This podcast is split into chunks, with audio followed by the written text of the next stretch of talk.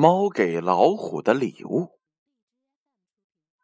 很久很久以前，老虎是动物当中最弱、最没有本事的一个，因为捉不到猎物，常常连饭都吃不上，饿的呀是骨瘦如柴，眼看连路都走不动了。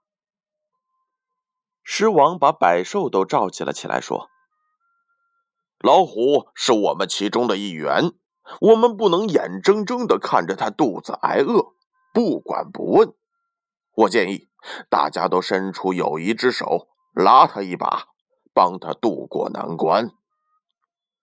于是，动物们都给老虎送去了好吃的东西，唯有猫什么东西也没有送。狮王不高兴的对猫说。连野兔都给老虎送了一颗白菜呢，你怎么什么都不送啊？猫说：“你们送给他的东西虽然很多，但总有一天他会吃完的。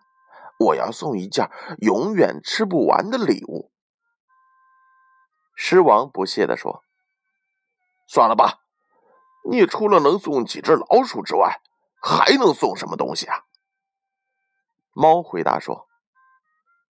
以后你就会看到的。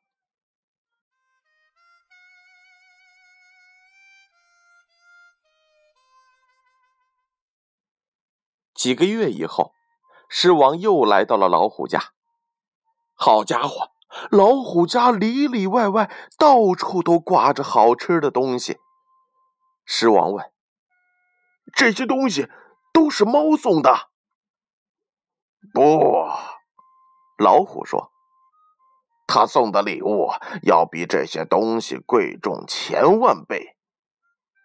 狮王好奇的问：“那究竟是什么东西？”